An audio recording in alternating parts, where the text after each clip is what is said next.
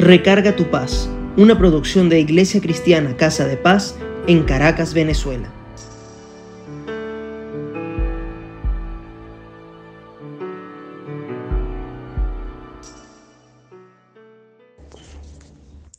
¿Les ha ocurrido que les llega a su celular noticias que atrapan su atención? Pues a mí me llegó una sobre las características de las personas optimistas, según un estudio psicológico.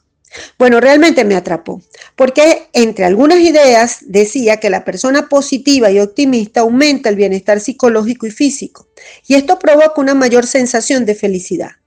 Otro aspecto que resaltaron los psicólogos es que el optimismo es una actitud mental que se caracteriza por la esperanza y la confianza.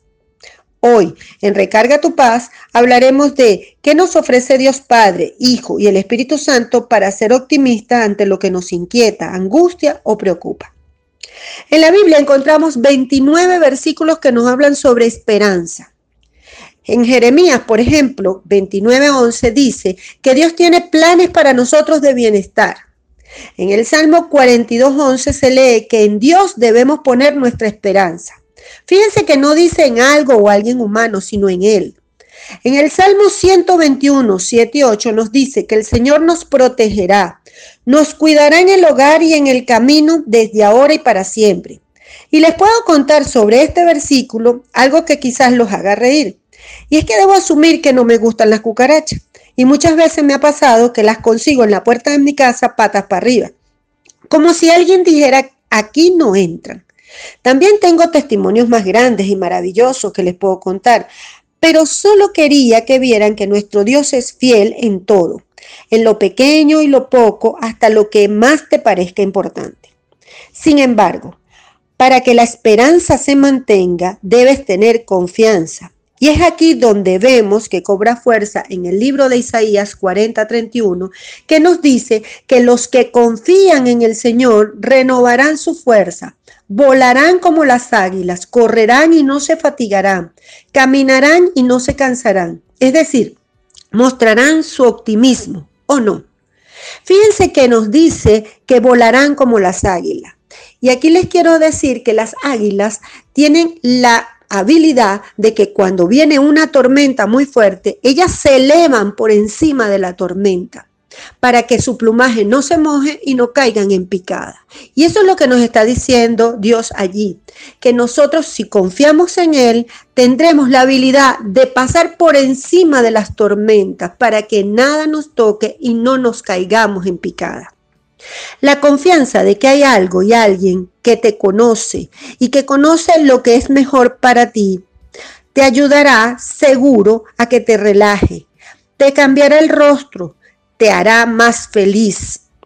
Ahora, esto lo tienes que ejercitar. Me refiero a esa confianza y esperanza, como si fuera lo único que te queda en la vida. Eso debe ser para todo y en todo momento, en lo poco y en lo mucho, en, la menor dificultad y en el mayor problema o situación. Tengas los recursos o no los tengas. Mantén la esperanza de que tienes un Padre en las regiones celestiales que es fiel, que no cambia de humor, que su palabra es por los siglos de los siglos. Él no te dejará en esa situación. Él usará tu situación, la que quizás no buscaste o la que posiblemente sí, y te restaurará. Él sanará tus heridas. Él mandará sus ángeles para que acampen a tu alrededor. Y ante esta esperanza y confianza, mm, mostrarás ser optimista y sanarás física y mentalmente. Una recomendación final. Aunque a veces las personas esperan vernos infelices, porque razonablemente es la actitud, por ejemplo, ante una enfermedad o pérdida, no juegues a mostrar una cara si tu conexión con el Espíritu Santo te llena de esperanza. Dios te está viendo y Él te justificará. Si sientes en tu espíritu esperanza y confianza, da ese testimonio y lo bueno de Dios te alcanzará. Los invito a leer los versículos sobre esperanza y confianza que hay en la Biblia.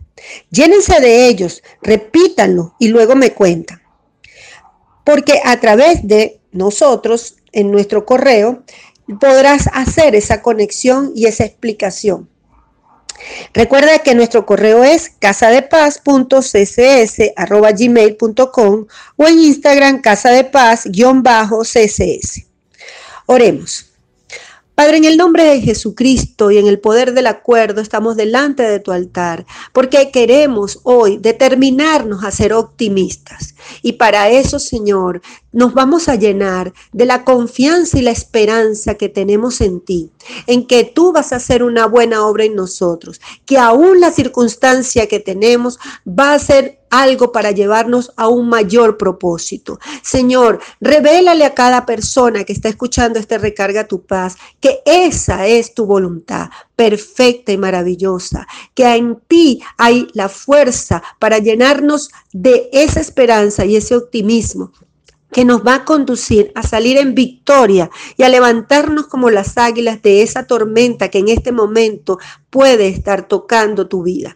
En el nombre de Jesucristo, declaro que cada una de las personas que escucha Recarga tu paz va a llenarse de bendiciones, de esperanza, de confianza y por ende van a ser personas que van a caminar en el optimismo de que tienen un Dios Padre, Hijo y Espíritu Santo que los abraza y que vivimos bajo la sombra de Él. Te bendecimos en el nombre de Jesucristo y deseamos que esta sea una palabra que llene tu vida. Nos encontramos la próxima vez y besitos.